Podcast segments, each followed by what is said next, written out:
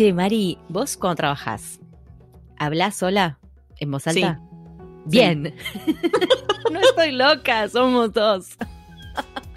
Yo te digo que, que acá en casa, este, bueno, ya, ya me dieron el carnet de chiflada, pero mm, hace muchos años que hablo conmigo misma, ¿no? Eh, en voz alta. Y cuando trabajas, para mí es re, es reproductivo. O sea, es como, es algo que me ayuda. No sé cómo explicarte. No sé Ah, si a vos te me pasa, lo mismo. O sea, a ver, yo generalmente hablo en voz alta cuando estoy eh, maldiciendo algo. Ah, no, eso es otra cosa, eso es putear. No, no, no, no, no, no, no necesariamente, pero es como, Ah. como para.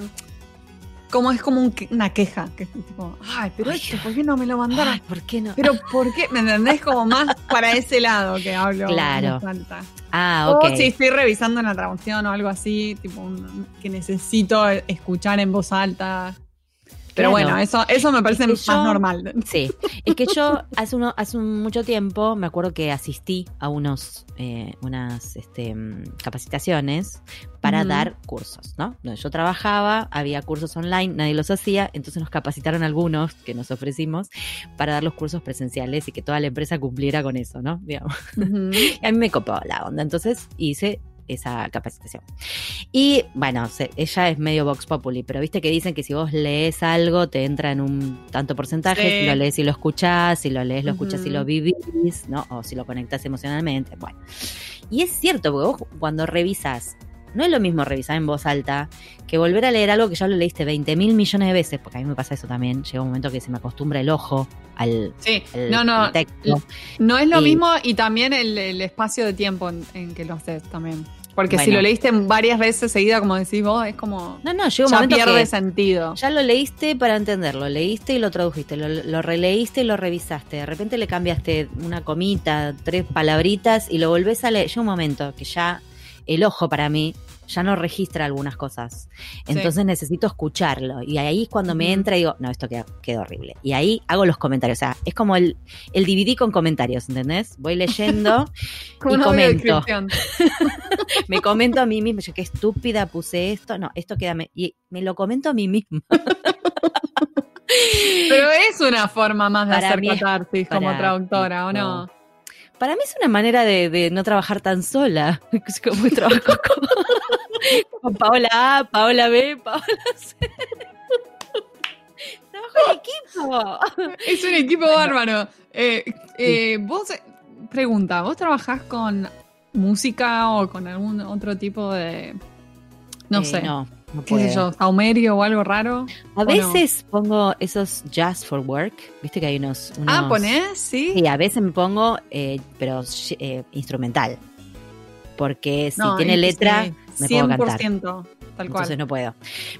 Yo tengo que estar en total y absoluto silencio.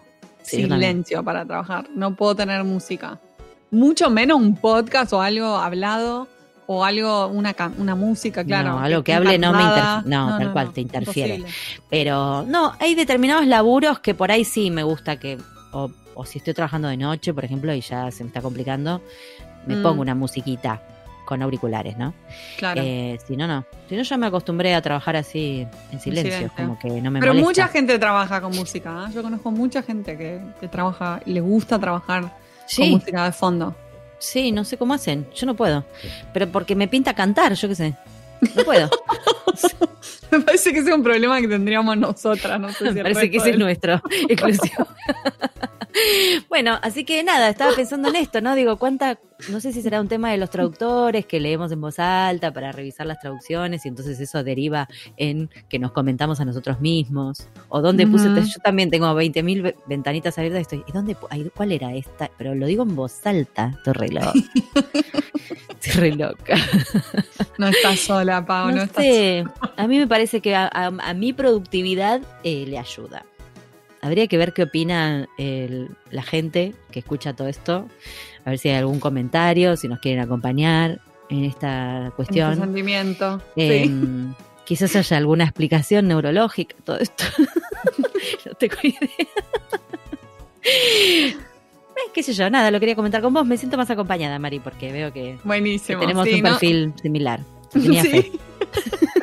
Bueno, yo te quiero decir que hoy la entrevista que tenemos es una entrevista diferente, creo, de todas las que hemos hecho, porque eh, Noemí, que es a quien vamos a entrevistar hoy, trabaja en, eh, de intérprete en un hospital para niños em, muy reconocido mundialmente que trata a niños eh, con enfermedades graves. Así que nada, nos, nos, pegó un montón todo lo que ella cuenta, espectacular el trabajo que, que hace y nos quedamos muy inspiradas con todas las palabras que nos, nos dio, sobre todo en la pregunta final de la entrevista. Así que espero que la disfruten mucho. Admiración total, como decimos siempre, para los intérpretes y también para Noemí, eh, por el entorno en el que trabaja. No se la pierdan porque es espectacular.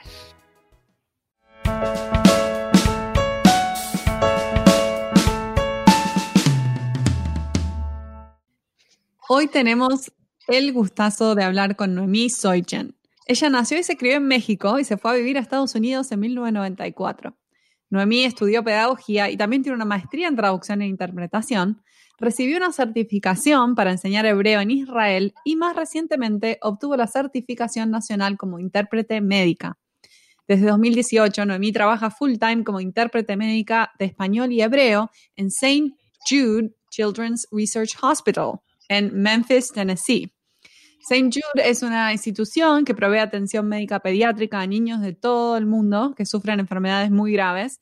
Noemí cuenta que trabajar como intérprete médica en St. Jude's es una experiencia que te llena de humildad y que puede cambiarte la vida.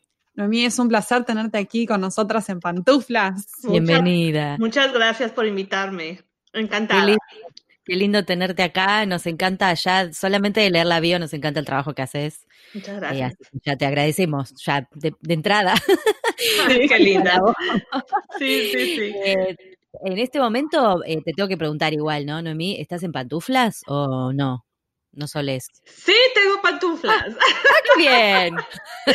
Porque te agarramos en tu casa. Pues claro, con el COVID, dime, de la cintura para abajo, nadie ve. No importa, ya nadie importa. No. sí, sí, acá cada vez que uno aparece en cámara no, se para, ¿viste? Por las dudas, porque no se acuerda si se dejó el short, el pijama o qué. Exactamente. Así que las pantuflas van.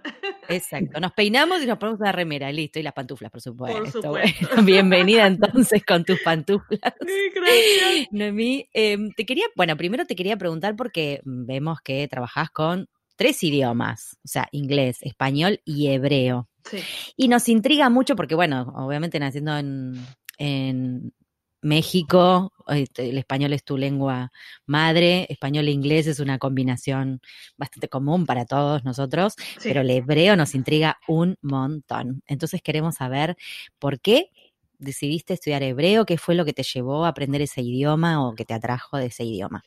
Bueno, Mira, ese, esa es una historia bastante larga, la voy a hacer corta. Bueno, tenemos 20 minutos. Sí, mira, yo viviendo en México em, he recibido una, una, beca de tiempo completo para de estudios para estudiar en Jerusalén. Yo, mi, mi familia, eh, mi eh, religiones, soy judía, y, para los judíos, eh, eh, cuando estás en una edad de adolescente, siempre, en muchos, en muchos de nuestros países en Latinoamérica es una, un sueño y es una misión de que los hijos envían a estudiar a Israel por un tiempo determinado para, para aprender hebreo y todo. Bueno, lo mío fue un poco de eso, pero también fue una cuestión personal porque eh, toda la vida yo quise aprender hebreo y en ese momento yo dije, bueno, la única manera de hacerlo es eh, hacerlo directamente allá. Bueno, eh, por, por azares del destino, con mucha suerte también, me otorgaron esta beca y terminé en mis estudios en el Instituto Hein Greenberg en Jerusalén. Eh, hoy en día es Kiryat Moria, el, el giro del, del, lugar ha cambiado un poco, pero en ese entonces, eh, en, tuve la suerte de entrar en un programa de preparación de docentes del idioma hebreo y eh, recibes esta certificación no solamente del idioma hebreo, pero también de estudios judaicos, historias, filosofía, literatura, todo lo que envuelve eh, la filosofía y la religión judía. Y con esta certificación tú uh, podrías, si, si tú lo elegías, regresar a tu país de origen y poder ejercer la docencia.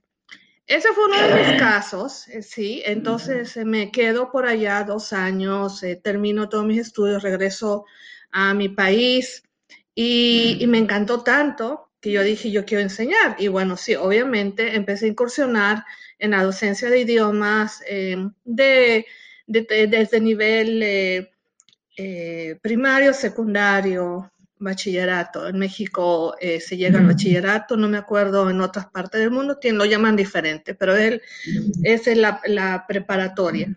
Y em, por un tiempo lo hice y siempre me gustó. La enseñanza siempre estuvo en mis venas. Y el, el idioma hebreo es un idioma fascinante, fascinante. Eh, es, un idioma místico, es un idioma muy completo, eh, tiene filosofía arraigada en las raíces y, y aprendes muchísimo. soy una persona que me gusta el aprendizaje. Bueno, se hizo parte de mi vida. Desde entonces he estado yo involucrada con esto. Bueno, bueno, por hacer del destino, eh, vivo ahora en Estados Unidos. Y obviamente cuando yo decido dedicarme a la interpretación médica, en la combinación de idioma más común y que, que, para mí era lo más cómodo era español e inglés. Y eh, empiezo, incursiono en, en un eh, hospital pediátrico local, el único hospital, hospital pediátrico local, eh, en esa combinación de idiomas, en español e inglés. Cuando, bueno, vivo en Memphis. Cuando yo tenía varios ya años trabajando en esto, me llega una invitación, me, me notifican que eh, el Hospital San Jude ha hecho un convenio de colaboración con a nivel global. Esto es algo que ha estado en las noticias y bueno, uno de los países que estaban participando eh, fue Israel. Y entonces empezaron a llegar pacientes em, eh, pediátricos de oncología pediátrica al hospital para recibir cierto tipo de tratamientos específicos y todo. Y aunque en Israel te voy a decir que el idioma principal, eh, uno de los segundos idiomas es el inglés. La mayoría de la gente en Israel domina el inglés. El, el problema que había era que muchos de nuestros, aunque los padres hablaban inglés, los pequeñitos, eh, solo recibiendo el tratamiento, no hablaban inglés. Y en algunos de los tratamientos eh, ellos requieren estar eh, solos, a los padres no se les permite, solo en el sentido de, familiares, nunca están solos, siempre están acompañados por el, equipo médico. Y entonces en ese momento es que se dan cuenta, no tenemos a alguien que pueda acompañarlos durante el tratamiento de radiación y todo, que hable el idioma de ellos.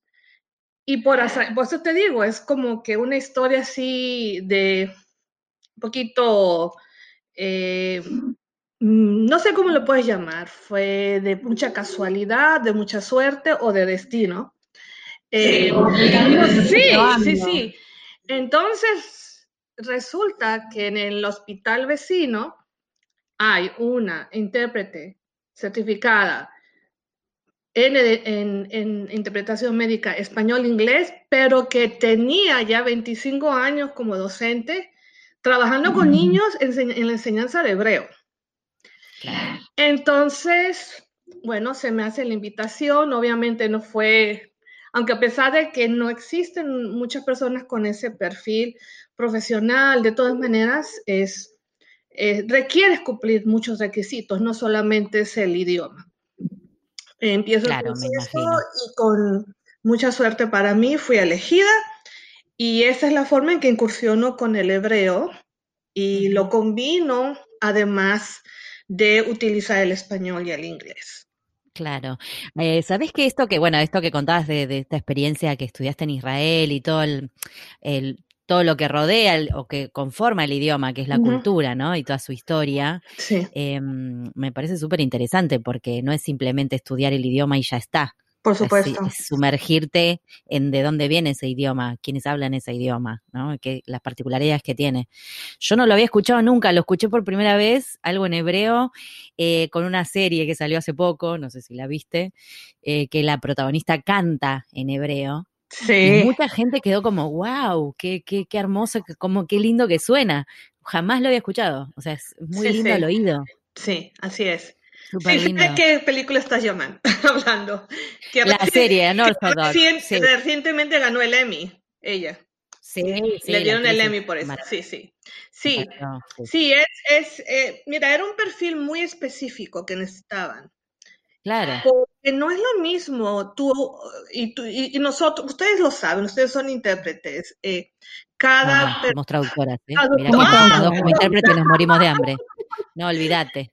Y yo, y todo el mundo le digo, no soy traductora, soy intérprete. Claro, no, no. Avisamos por las Muy buena la aclaración. No, era un perfil, te digo, era, era interesante y, me han pasado historias increíbles trabajando con estos niños. Eh, eh, es súper importante eso que tú acabas de mencionar, porque todo el, el idioma no es solamente la habilidad lingüística, es también eh, todo lo que va detrás, todo el pensamiento, la cultura y todo. Y, y, el trabajar con diferentes culturas en nuestro hospital recibimos niños de todo el mundo, de todas partes del mundo, de todos los extractos sociales y culturales. Entonces, es un trabajo bastante que puede llegar a ser complejo. Lo que a un paciente en español tú le puedes hablar de una forma, a un paciente israelí tú tienes que dirigirte a ellos de otra forma. Si tú quieres. Y entonces tú, ahí entra la gran labor de un intérprete como un eh, em, abogado cultural. Porque tú tienes en, el, en muchas de las cosas muy interesantes que nos han sucedido es, eh, muchos de nuestros pacientes son eh, muy observantes a nivel de religiosidad. Y existen muchas limitaciones. Eh, el kashrut, la alimentación, las leyes de, alimentación son un poquito más restringidas que, eh, que en otros pacientes. Lo mismo sucede con los pacientes musulmanes, que ellos siguen las, las, leyes del halal.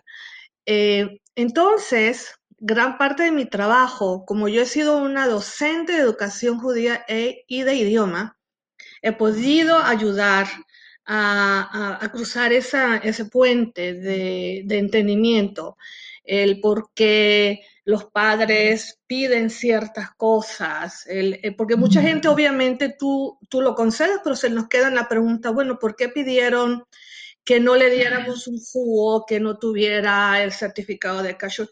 Mi, mi trabajo no solamente ha sido a nivel lingüístico, sino también a nivel eh, cultural. Y eso ayuda muchísimo a que el paciente pueda recibir el cuidado óptimo y el paciente pueda recibir en esos momentos tan, de tanta ansiedad, angustia, puedas ayudarlo a sentirse que hay una persona que habla tu idioma y esa persona te da seguridad.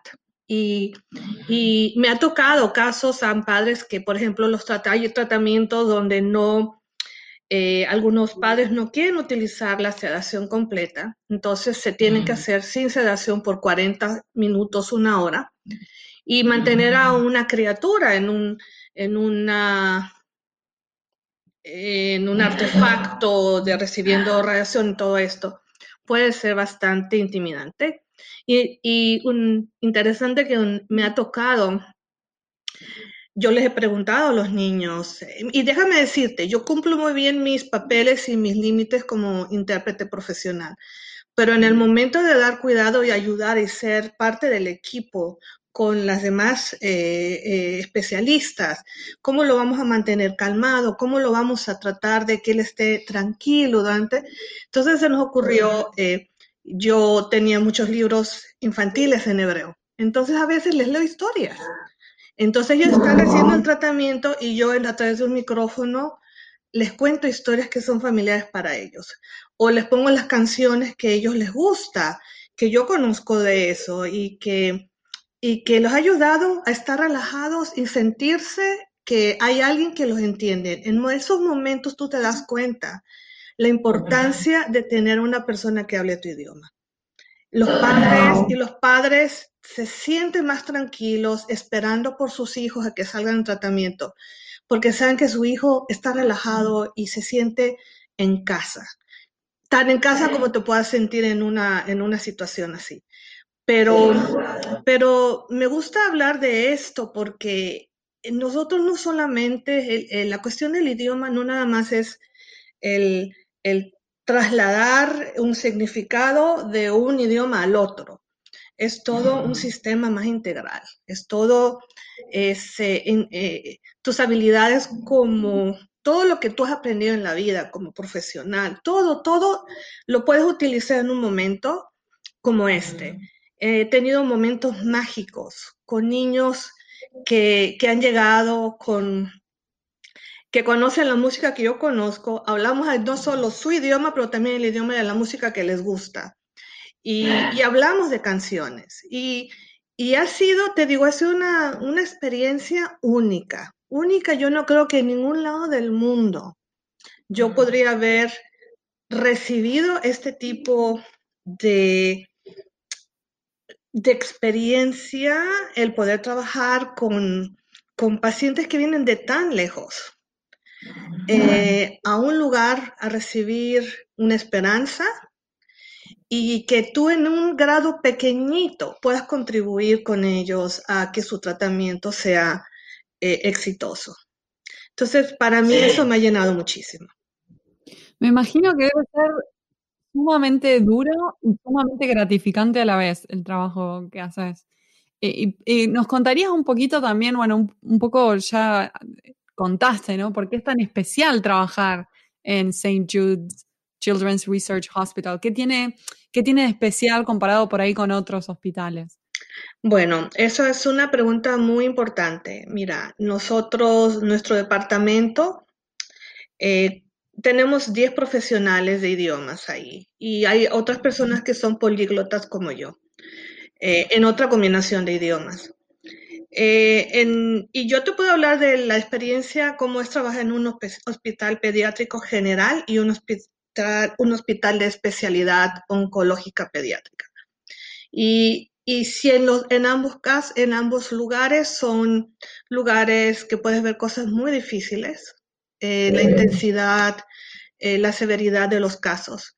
Pero algo que hace diferente, hay varias cosas que hace diferente al hospital donde yo trabajo en St. Jude's. Una de ellas es, em, los niños que nos llegan a nosotros son niños de los casos más difíciles en el mundo.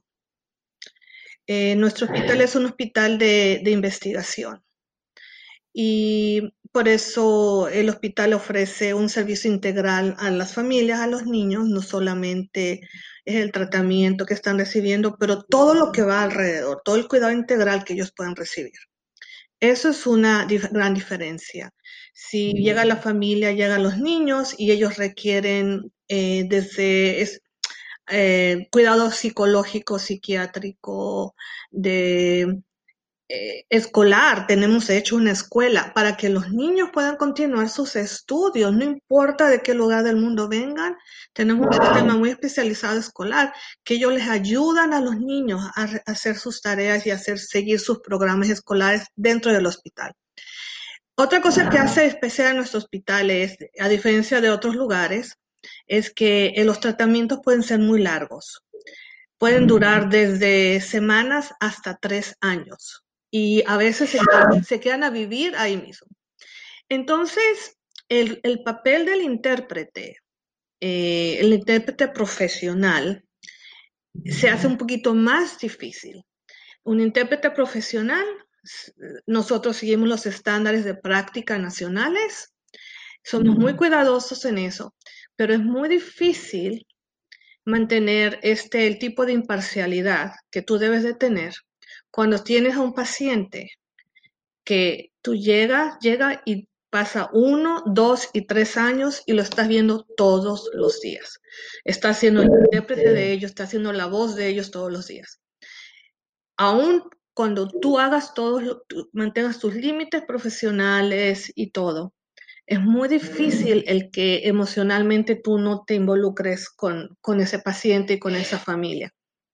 Ese es desde nuestro punto de vista, desde el punto de vista de las familias. Imagínate que muchas de nuestras familias vienen solo el papá, la mamá y el pequeño, el, paciente, eh, y no regresan a sus países. Entonces ellos viven en San José. Y a veces las únicas personas con, con las que ellos pueden sentirse identificados son las personas que hablan su idioma, en este caso los intérpretes.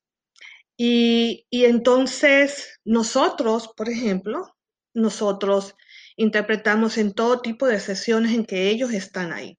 En ocasiones tú ves al paciente una vez al día, en ocasiones lo puedes ver seguido tres, cuatro horas, según las distintas sesiones en las que tú estás. Entonces, básicamente, si tú te pones a pensar, el cuidado de ese paciente desde que llega hasta que sale, el, el nexo es el intérprete. En muchas ocasiones, la información, la, la, información general de todo el tratamiento, de toda la valoración del paciente, es el intérprete que sabe porque él estuvo en la sesión A, en la sesión B, en la sesión C. Y a veces cuando van de la sesión A a la sesión C y que existe algún tipo de, falta de comunicación entre los proveedores, que a veces se puede dar, no siempre, pero siempre puede haber. Y tú sabes que, que lo que el proveedor A le dijo no es lo que el proveedor C está diciendo. Eso es como una historia clínica viviente. Exactamente. De cada paciente. O a veces, a veces tú estás con el paciente en la sesión A, el paciente le hacen una valoración eh, o la familia, más que nada los padres. Los padres dicen algo y estás en la sesión C, le hacen la misma pregunta y los padres dicen otra cosa. eso, sí, pasa muy seguido. Y el intérprete está ahí, el intérprete está ahí y dices, a ver, mm. eso no fue lo que contestó a la persona en la sesión A, sino aquí.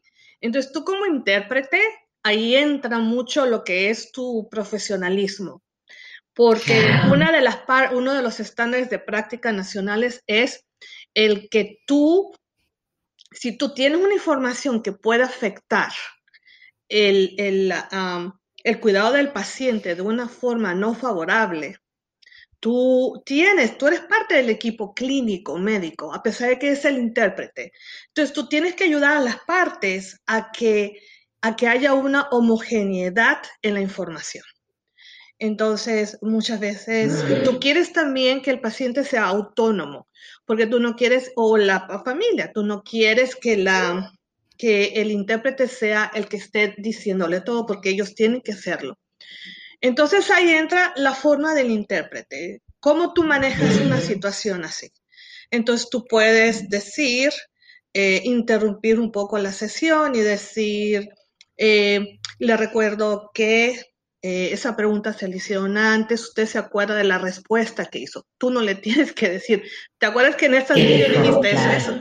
Entonces, a veces ellos tienen déjame decirte, la, el, el, camino todos los días son tan intensos, con tanta información, que el omitir cierta información no lo hacen a propósito, es que está llena la cabeza de información. Y está llena de, de, información complicadísima, súper terminología que en la vida habían escuchado. Entonces, tú como intérprete que manejas toda la terminología y, y sabes que en un momento el, paciente o la familia escucharon un término X y se quedaron y dicen que sí, y tú sabes, ellos no manejan esa información, entonces tú tienes que asegurarte que queda clara la información. Pero hay maneras de hacerlo, hay un protocolo de hacerlo dentro de los límites de, ser profesional, porque tú tampoco puedes eh, invadir la comunicación, tú eres la persona a cargo de la comunicación, pero también quieres que sea consistente. Entonces, esa es una de las diferencias que hay, que en otros hospitales no los hay. Porque en otros hospitales tú ves a un paciente que llega a una sesión y a veces nunca lo vuelves a ver en tu vida. O que llega a una clínica y a veces no lo ves en tu vida. La gran diferencia con San Jude es, número uno, el cuidado integral, que eh, te cubre, te, te, te em, abarcan todos los aspectos de tu vida, tanto el estar ser paciente, pero también qué necesitas tú para vivir una vida tranquila, para que no tengas preocupaciones de ninguna forma, para que puedas dedicarte completamente al cuidado de tu hijo. Y todo eso, en todas esas etapas, en todos esos procesos, los intérpretes están presentes. Impresionante. La verdad que es un trabajo súper arduo, me imagino. Eh, esto que, esta situación que decís además, ¿no? De, no, de uno como intérprete saber que, hay algo ahí que está dándose mal en la comunicación y, y tenés que igual eh, ayudar sin meterte, porque eso sería la... Por supuesto. Tú tienes siempre que procurar la autonomía, la autonomía de las personas porque ellos tienen que saber abogar por ellos mismos, pero tú eres como que la persona atrás, ¿no? Pero vos sos el puente. Tú eres el puente y sabes de qué forma hacerlo y de una forma no invasiva porque tienes que ser sumamente respetuoso con las personas. Súper profesional. Y la otra, la última cosa que quisiera decir, que ¿Por qué lo hace diferente? Es la, el alto contenido emocional, eh, la, naturaleza de las sesiones, la naturaleza del por qué ellos están ahí.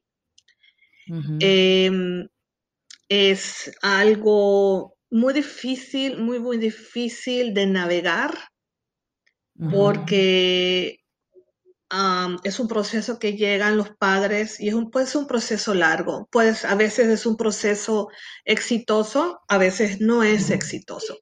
Y durante todo ese proceso existe mucho dolor, existe mucho nerviosismo, existe mucha tensión y, y tú como intérprete tienes que poder ayudar a estos padres a transmitir esas emociones, cualquiera que ellas sea. Entonces es muy difícil. Es, eh, como intérprete eh, te, afecta, te puede llegar a afectar. ¿Cuál es tu cable a tierra, Noemí, para hacer esto? Porque debes tener alguna, algo que a vos te prepare para un día de trabajo, se me ocurre. Mira, a mí me gusta mucho hacer la meditación, me gusta meditar antes de entrar. Durante sesiones fuertes, em, yo, si acabo de tener una sesión de final de vida muy intensa, eh, necesito tomarme un pequeño descanso para volverme a centrar. Con el tiempo, con el tiempo he aprendido a hacerlo más rápido. Al principio me costaba mucho trabajo. Eh, después, eh, eso durante horas de trabajo. Em, Después de ahí, después de que yo salgo del laboro, eh, yo hago mucho ejercicio intenso. Eh, he adoptado disciplinas donde lo primero que hago es hacer mucho cardio o, eh, mira, por ejemplo, en lo personal me gusta hacer el kickboxing. Ay, hermoso es eso. Ahí largas todo, ¿eh? Si no dejas las tensiones ahí, no las dejas Exactamente. Eso me ayuda muchísimo, muchísimo. Eh, trato de hacerlo lo más seguido posible. Eh, en los fines de semana me gusta salir a correr, pero te voy a decir que siempre, una vez a la semana, me encanta estar, ir a la naturaleza. Me gusta hacer caminos por la naturaleza, no me llevo teléfono, socialmente desconectada. Y yo creo que es entonces cuando yo realmente me... Recargas. Me recargo. Sí. Cada quien tiene algo diferente, cada quien tiene alguna, algún método diferente. Esto es lo que para mí, a mí me funciona. Me gusta mucho leer, me gusta leer muchísimo, entonces tengo muchas cosas que me ayudan a sobrellevar esto, pero pero a veces, a pesar de que haces todo esto, no hay nada, tienes que llorar. Y yo me... sí, por favor. de llorar en este momento y ni siquiera nos metimos mucho en el detalle. sí. A veces llorar es lo único. Sí, a veces... Yo creo que sí. Deberían tener una cabina exclusiva para que cada intérprete vaya, llore, grite, patalee y vuelva a salir. a veces, eh, mínimo. fíjate que hemos estado, a veces depende, hay días más difíciles que otros. Hay días en que a todos nos ha tocado estar en, trabajando un caso de final de vida y, y todos somos profesionales y a veces uno dice, estuve ya hay una hora, no puedo más, por favor, tú toma la sesión. Y, tenemos esa confianza entre nos, mis compañeras y yo, donde podemos, nos ayudamos una a otra. O, por ejemplo, nos cuidamos mucho. Por ejemplo, seguimos y vemos, eh, fulana, esta, esta persona ha estado ya dos horas seguidas, en este caso. Entonces tú dices, necesitas relevo. Entonces, tenemos, esa, tenemos que hacerlo porque somos humanos, ¿no? Eh, y, todo esto, si tú no tienes maneras de volver a recentrarte en, en volver a hacer el reset, como lo dijeron ustedes, a la larga esto puede afectarte. Va a afectar tu trabajo, sin duda. Sobre todo el trabajo, porque tiene, sí, porque tú tienes que, tu trabajo requiere la, el ser un intérprete, tienes que estar mentalmente preparada, eh, centrada, calmada y concentrada. Y cuando tú le tienes que agregar eso a nivel emocional, entonces eh, tú quieres ser profesional. Entonces uno aprende, decir, caramba, hoy el día empezó muy malo, hoy no puedo hacer ese tipo de sesión. Puedo hacer otras sesiones, pero no puedo hacer una sesión de cuidados paliativos o de final de vida hoy. Entonces tú se lo dices a tu supervisor y tu supervisor, mi supervisor, tenemos mucha suerte, ya es una persona que constantemente nos está cuidando. ¿Cómo te sientes? ¿Cómo vas? Te digo, monitoreamos muy seguido. Importante eso. Estamos sintiéndonos, sí. Sí, es muy importante. Se me ocurre, te quería preguntar, eh, bueno, más allá que ya contaste bastante de cómo es tu trabajo, ¿qué, cambios viste con, el, con la COVID en cuanto a la interacción, eh, los cuidados, ¿no? Digo, ya los, cuidados deben ser extremos por la naturaleza de los pacientes, pero encima, en este contexto, ¿qué, qué fue lo que más cambió, lo que más les afectó el trabajo? Bueno, eh, Básicamente nuestros pacientes son, muchos son internacionales. Obviamente con el COVID hubo las restricciones de viaje porque muchas fronteras cerraron. Entonces muchos pacientes que estaban programados a, venir o que estamos a recibir, pues por logística no pudieron, no pudimos darle seguimiento a eso. También, obviamente, eh, como tú lo dices, el hospital es un hospital altamente especializado en el cuidado de pacientes con que su sistema inmunológico está comprometido. De por sí nuestras medidas eh, sanitarias son muy, muy extremas. Eh, la indumentaria que tienes que usar, nosotros eso, lo que ustedes ven en COVID ahorita, nosotros ya lo hacíamos. Nosotros estábamos acostumbrados en eso. Em, nuestros pacientes eh, llega un momento en que tienen cero sistema inmunológico. Entonces tú no puedes permitir, olvídate de COVID, Estamos hablando de bacterias, virus, de todo eso. Obviamente con COVID lo único que sí se hizo una logística diferente y se emplearon nuevos sistemas, nuevas formas de recibir a los pacientes, obviamente hacerles evaluaciones, eh, los exámenes de COVID a las personas, aún antes de llegar al hospital. Eh, entonces, sí, ha habido una, implementación de medidas eh, muy, cuidadosas que que solamente agregó un poco más a lo que ya teníamos. Y eh, eso es a los pacientes, a los empleados lo mismo. Eh, algunas personas se fueron a trabajar remotamente, otras personas del cuidado directo, eh, pues tuvieron que quedarse, ¿no? Pero se fue un poquito descentralizado en ese, como todo el mundo lo ha hecho. Em, Quizás una de las cosas más eh, difíciles, si yo puedo decir, es la logística ha sido muy difícil, eh, porque la logística, por ejemplo, cuando teníamos padres que llegó la mamá o el papá con el paciente, posteriormente podían llegar quizás eh, la mamá o el papá que se había quedado en otro país, pero ahora con las restricciones muchas familias quedaron un poquito aisladas. Y las restricciones del país, básicamente, no del hospital, sino del país, que no, no abrían las fronteras. Y luego había, por ejemplo, casos muy difíciles donde necesitaban apoyo más. Y bueno, ahí es donde el personal de San tuvo que, como se dice en inglés, step up the plate. Y aún más de lo que ya se hacía, eh, fuimos más apoyo, hemos sido más apoyo para estas familias y nuestros pacientes. Wow. Impresionante. Increíble lo que estás contando y, el trabajo que haces, mí te admiramos un montón.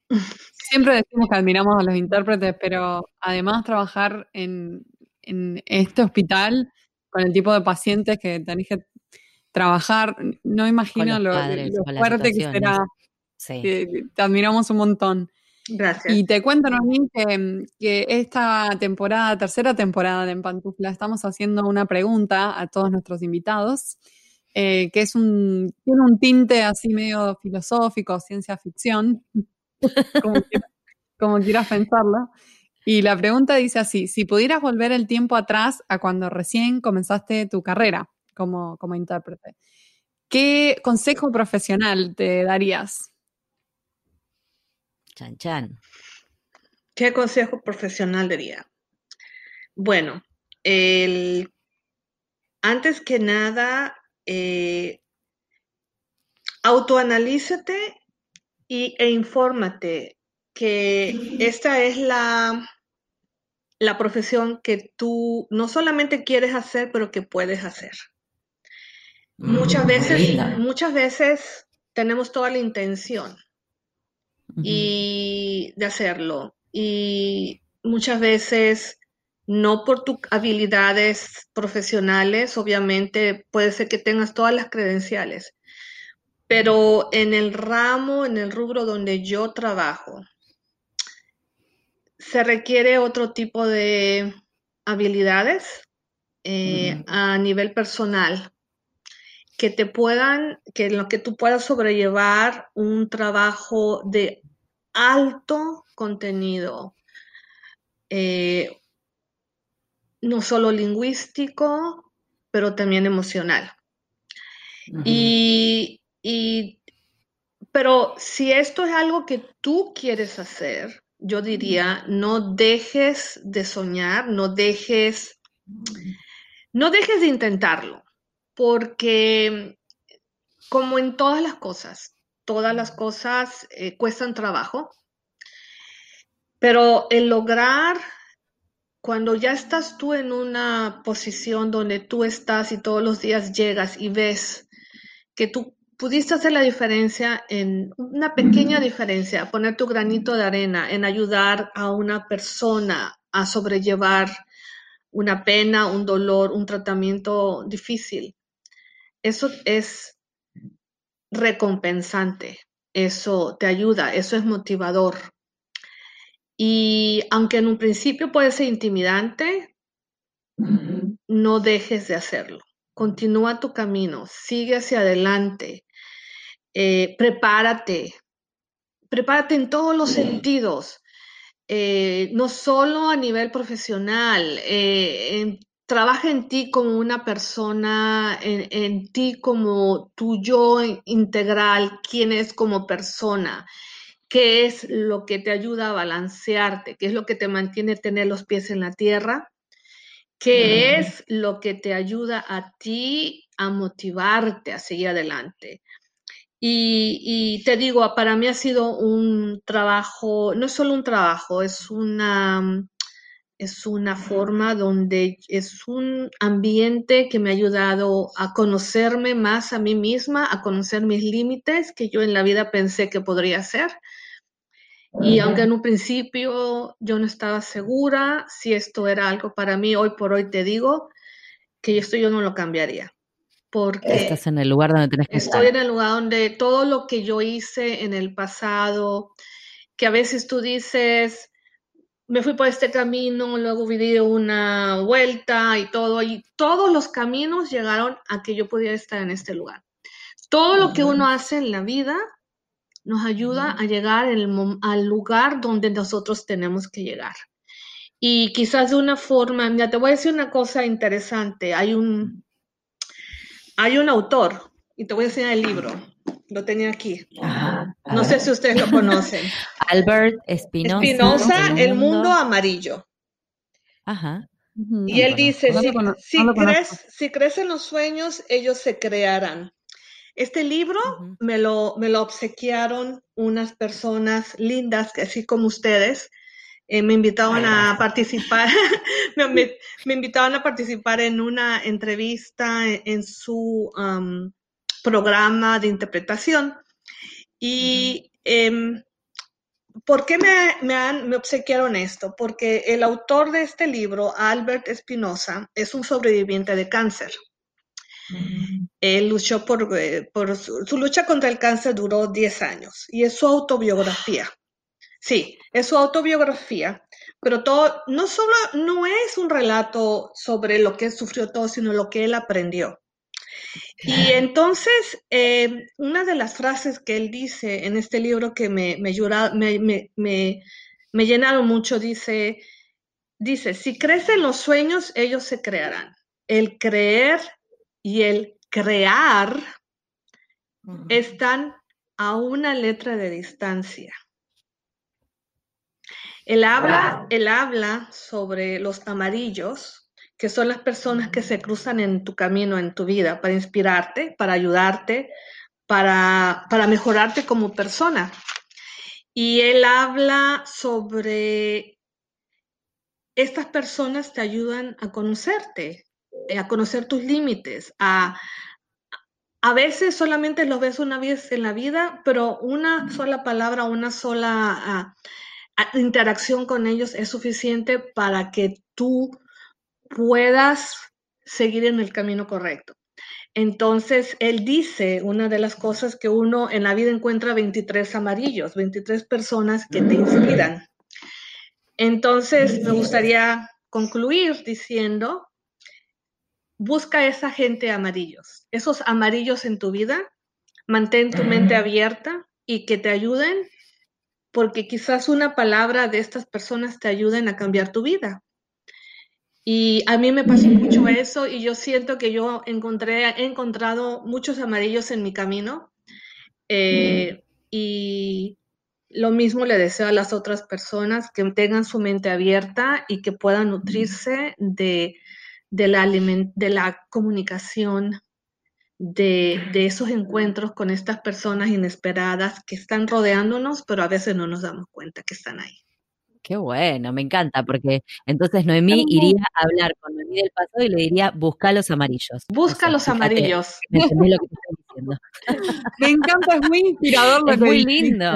Y esa frase. como, como buena traductora, igual dijiste esa frase, creer y creer, crear está a una letra de distancia y me quedé pensando cómo lo decimos en inglés, pero se los dejo para, para que se rompan la cabeza a todos los que están escuchando. ¿Cómo traducir eso? ¿Cómo traducir eso? palabras.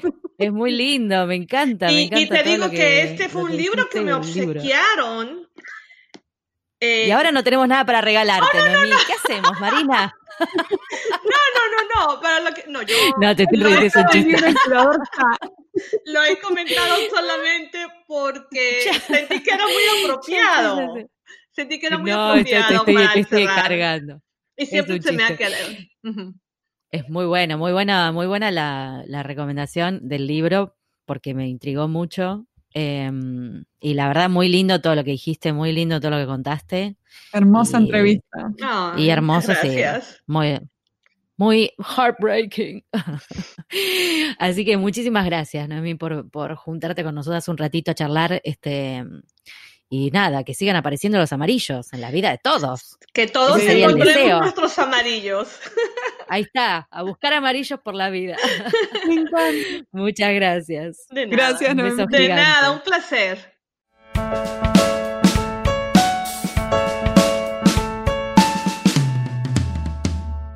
Este fue un nuevo episodio de En Pantuflas, patrocinado por nuestro amigo fiel, MemoQ. Si sos tan fan de MemoQ como nosotras, aprovecha el 45% de descuento exclusivo para podcast escuchas.